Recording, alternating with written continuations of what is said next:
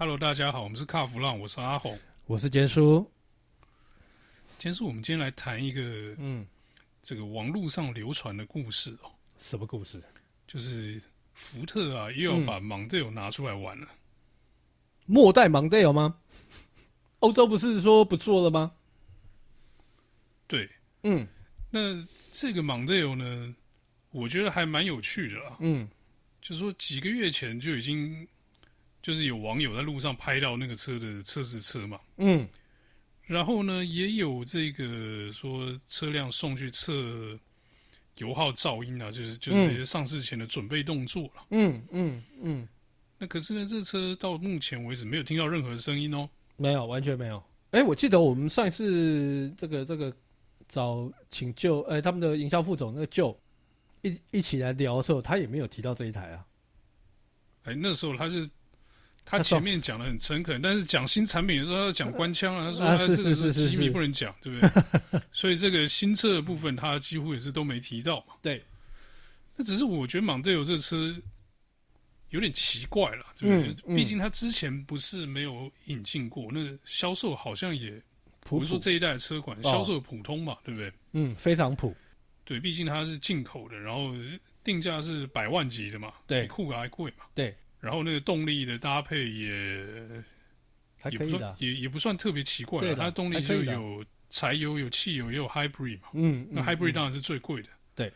那可是呢，后来这车就在我记得在那一波的这个活动之后呢，就不见了。对对，然后就就消失沉沦了嘛。接下来就是 Escort 啊、Focus 啊、Kuga 啊这些车轮番轮番上阵嘛。对。那 Model 可能因为它是进口的关系啊，所以就。说不进就不进嘛，对，卖不好就先不进这样子，对。可是在这个时间点卷土重来，确实有点奇怪哦，对不对？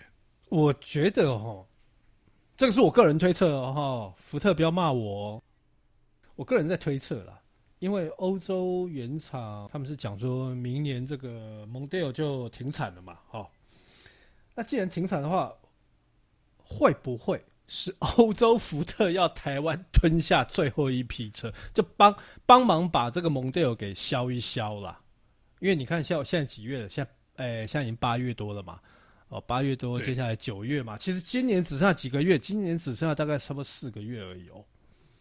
那四个月，呃、欸，能卖的、能销的，就赶快把这些就库存赶快消一消啦。因为他不做了嘛。这福特，这是福特自己说的、啊。他说：“这个应该就不做了，哦，那是不是未来的蒙迪欧是用听说会用类似 crossover 这种这种形态出现嘛？哦，这个不管，但是他这一批最末代，而且都已经到产品末期，蒙迪欧在台湾测试被被被人家看到，那我觉得这个我的推论就是原厂要台湾福特这一边，呃，福特六和这边。”把这个库存帮忙销库存，所以才会有可能才会有这个动作出来。那至于说会有这测试车，那一定就是这样啊，那就看能不能验得过或验不过嘛。验不过啊，拍谁我就没有办法进这个车，因为政府不让我过啊。验过了，那就加减来一些卖一卖。验过了还真是头痛，头痛，那个 那个真的会头痛，因为你的这个。诶，蒙迪欧啊，比方说用威根好了，不管你是威根也好，或者是 Sedan 也好，它在过去它是属于呃台湾诶福特在台湾卖的应该算旗舰，可是你以现在哈、哦，我们来看看整个市场，这个房车的部分好像都诶国产的应该都没有，就这个集聚啦，这个集聚的好像都没有了嘛，Camry 不见了嘛，Tiana 不见了嘛。阿扣也没了嘛，这个都已经变成历史。那你说威根，然后威根那也不少哦。比方说像像 Skoda 的 Octavia 啦，那个那个 Subaru 的 Evoque，其实也也不少，也不少。但是为什么我要买你福特？而且你福特不是卖的特别好，威根的部分，我我现在讲的是威根的部分。他如果真的进来，说实在的。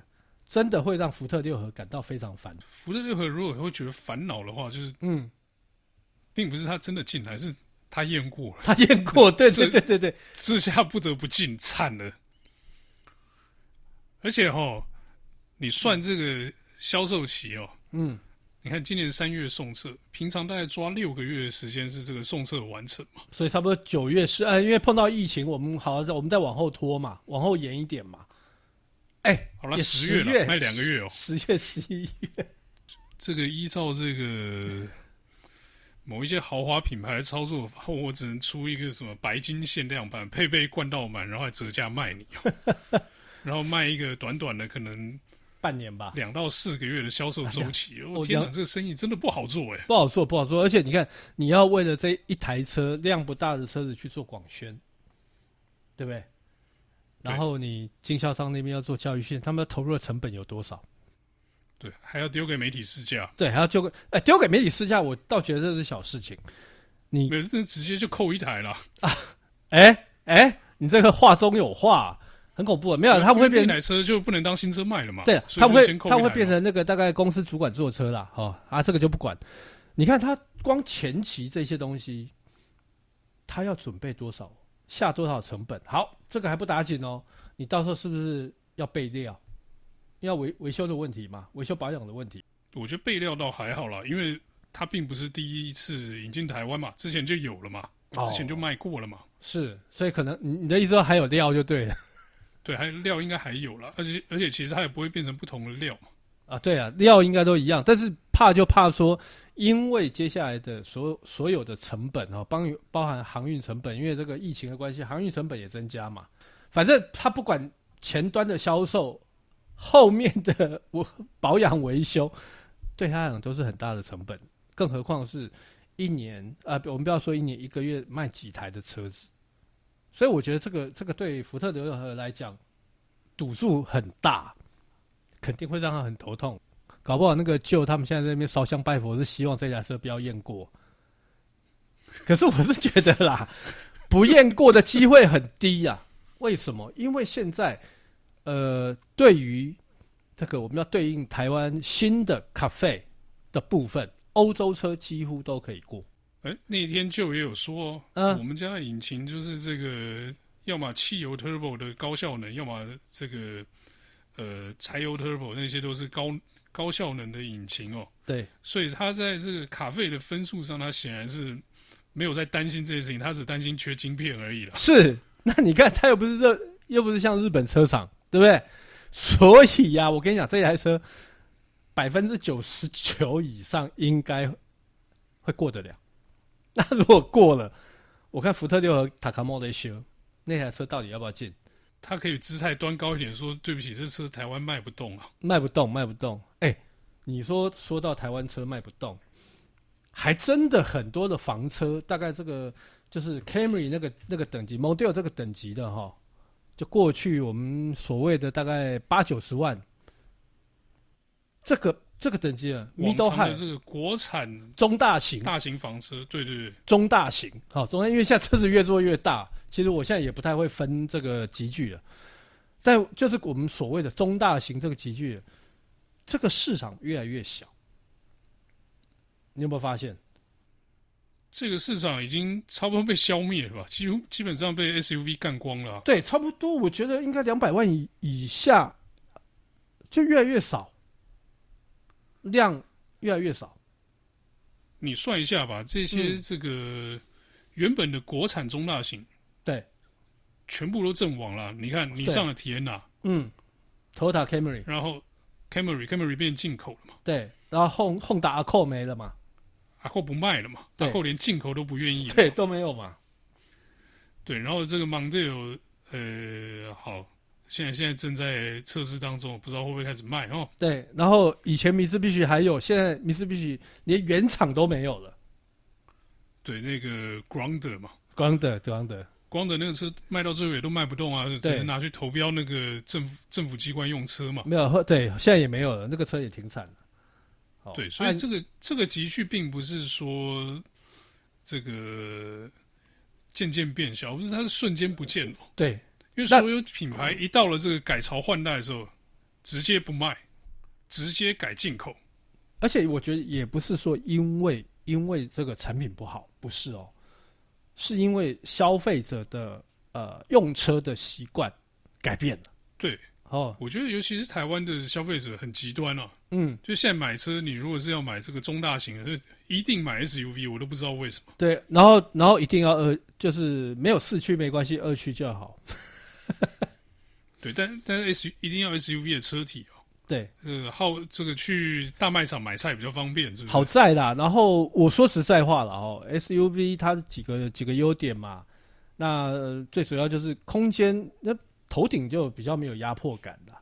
哦，然后你说要载东西啊什么，它它当然它的灵活度什么各方面都比较符合啦，比较符合这个消费者的需求。那当然大家会觉得说，哎啊，那个买房车可能变落伍啊，或者怎么样。那还有一个。那个家庭结构、人口结构的减少哦，可能也是一个。那当然，大家会觉得说，那个房车看久了也是看得很腻啊。不会，我觉得现在看起来很腻的是 SUV，好不好？满街 SUV，满满街都是，真的真的，我会觉得很烦呐、啊。我觉得每一个每一个世代啊，都有很大的改变。我我举一个最简单的例子哈，我不要说台湾，好，我说美国市场就好。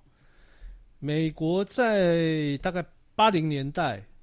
左右，哎、欸，那个时候双门车一大堆，每一家车厂一定要给你搞个双门车，嗯，然后你记不记得那时候八零九零左右，连克莱斯的 Neon，他也给你弄个双门，对不对？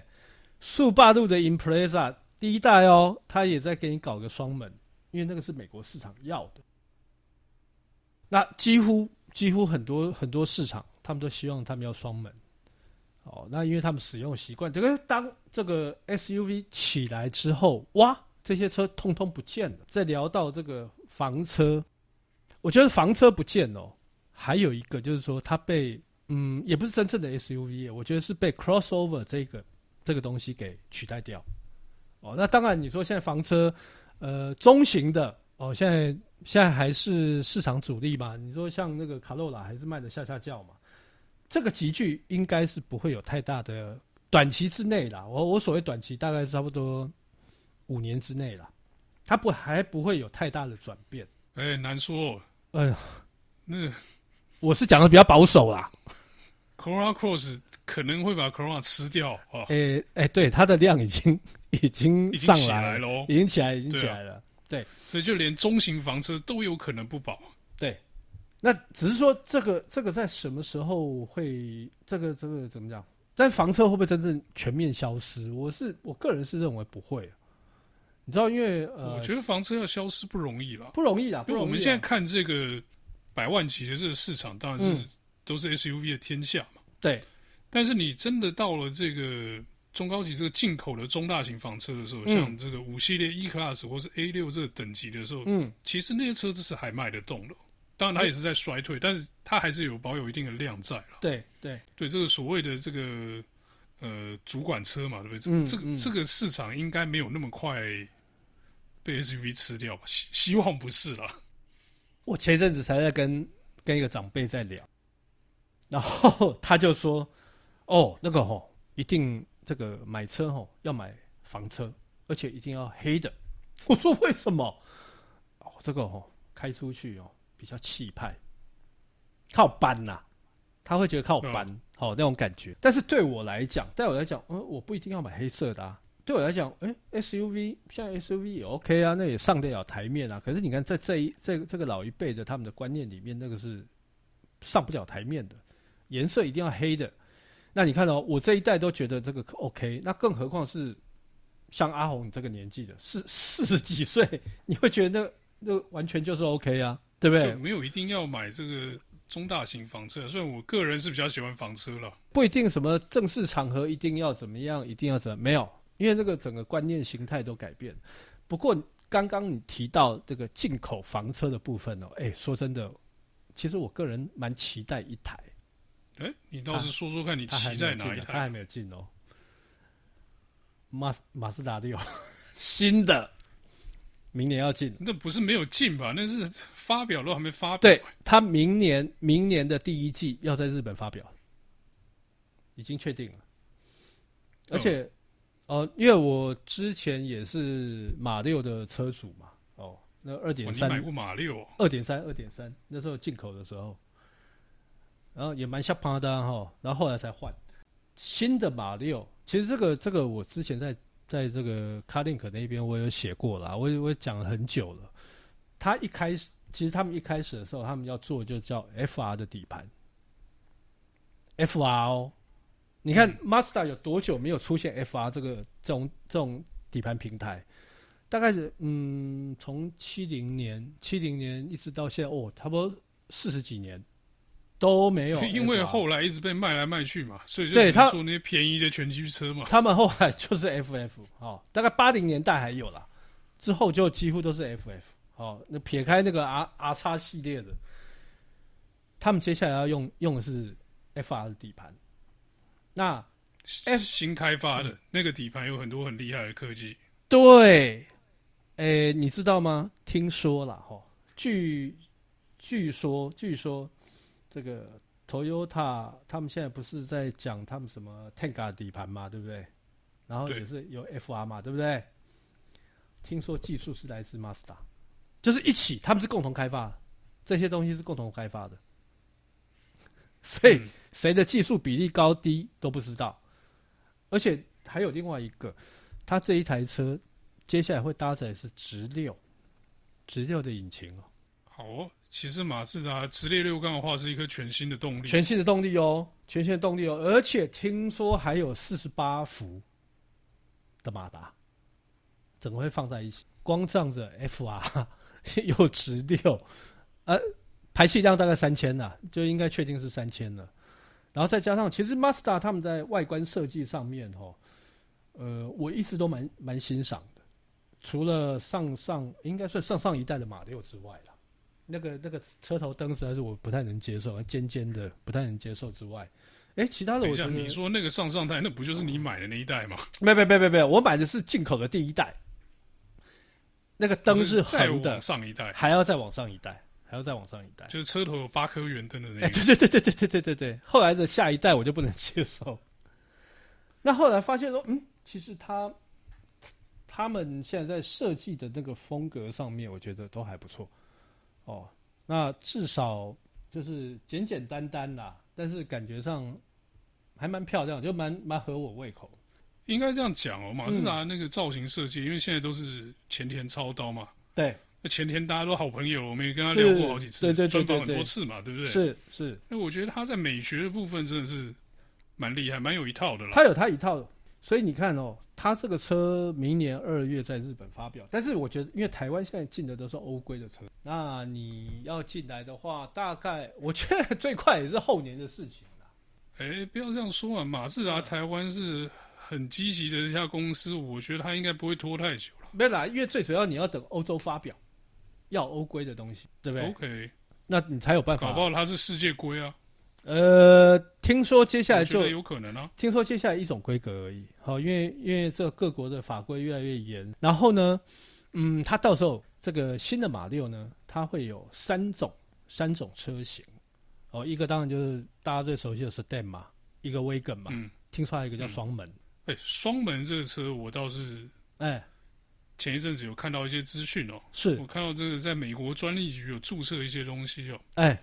那你知道在专利局注册那个，它那个图面不能不能再有伪装了嘛？对对对对。所以有看到一些局部的车身线条跟造型，其实那个造型我觉得还蛮漂亮的。很漂亮。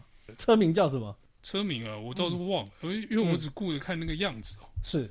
但是它很有这个传统 FR 跑车的样子，就是长车头短车尾哦。OK OK。然后那个座舱是偏厚的，所以我觉得那个车倒是真的还蛮值得期待的一部帅车哦。各位听众，大家不要觉得这一集是 Master 置入哈，绝对不是，因为我们是觉得说，在这个这个已经渐渐的快要消失的这个进口房车市场，这个差不多一百五十万、一百八到一百五十万之间这个房车市场哦，大家还是要稍微支持一下房车啦，因为总是有一些好的作品会出现。所以你看，像我跟阿红，我们今天在聊到这个马六的新马六的时候，其实很有感，FR 直六。然后又新的我觉得你有感不是这件事情吧？那我有感是什么？钱、价格吗？不是，你有感应该是当年我们是在北海道市马六的那些蠢事吧？啊，你不要你不要讲这个浪费我的时间呐、啊！没有，这个是另外一个 story 啊！哈、哦，有空再跟 各位听众分享，这是一个很有趣的事情。我跟阿红可能属于比较老派，那对于房车，我们还是有一些你说完全的接受嘛，也不尽然，除非它真的很有吸引力。就我觉得房车就就不太可能完全消失嘛。那它不会消失，还是有人喜欢这个车了。有有有，它的市场。那你看，像我们聊到这个马六这这车的时候，你就会觉得说，呃，房车也不见得一定是要传统的这种，呃，舒舒服服好坐或什么，它也是可以有性格的嘛。嗯嗯。那如果它是一个流线漂亮的车子，对，那跟你开一个这样的车，跟开一个 SUV，那个气氛就完全不一样，完全不一样，完全不一样。而且我们也不能保证说 SUV 可以流行多久，对不对？房车流行了那么久，哎，它也消失了。那尤其在疫情当下，我觉得在这个疫情整个氛围哦，它改变了很多事情。该当然也包含我们的用车习惯了。哦，那搞不好哪一天。SUV 或 crossover 它不再是主流的时候嘞，那房车会不会再回来？其实我觉得这个都很难讲啦。那搞不好接下来回来的是双门跑车，或者是类双门跑车，看起来就是 coupe 的造型的那种跑，那种这种这种这种这种车子也不一定啦。所以我觉得都很难讲。对啊，因为这个汽车的这个造型的这个潮流确实是一阵一阵的哦。嗯嗯嗯。那你从这个车型的演变去看的话，你就知道。这并不是接下来就一定都是 SUV 的天下，我觉得 SUV 差不多该到了头了吧？差不多了，应该差不多了。也流行了将近三十年了。对，好啦，所以不管怎么样了哈，我倒觉得，嗯，大家还是就就期待期待接下来车厂他们的新的哦房车会是怎么样的发展。那当然，你说新的马六，我们期不期待？我跟阿红都很期待了。那接下来就看看，呃，它会带来。带给我们什么样的惊喜？但先决条件是他要进到台湾来，我们才知道。比较乐观，我是觉得说，如果马六进来，然后那个车卖的还不错的话，搞不好可以刺激其他的车厂，就是说，哎、嗯欸，那我们这房车看起来还是有搞头，不然的话，就大家一起来玩一玩房车，搞不好就这个汽市场上的流行就会变了。没关系，那那个就留给车厂跟车厂去烦恼好了。我觉得我们不要烦恼太多，我们只要那个到时候那那个威力彩中了，就什么都可以了。好、哦，那我们这一期这个有关房车的内容就到这边告一段落，谢谢大家，谢谢。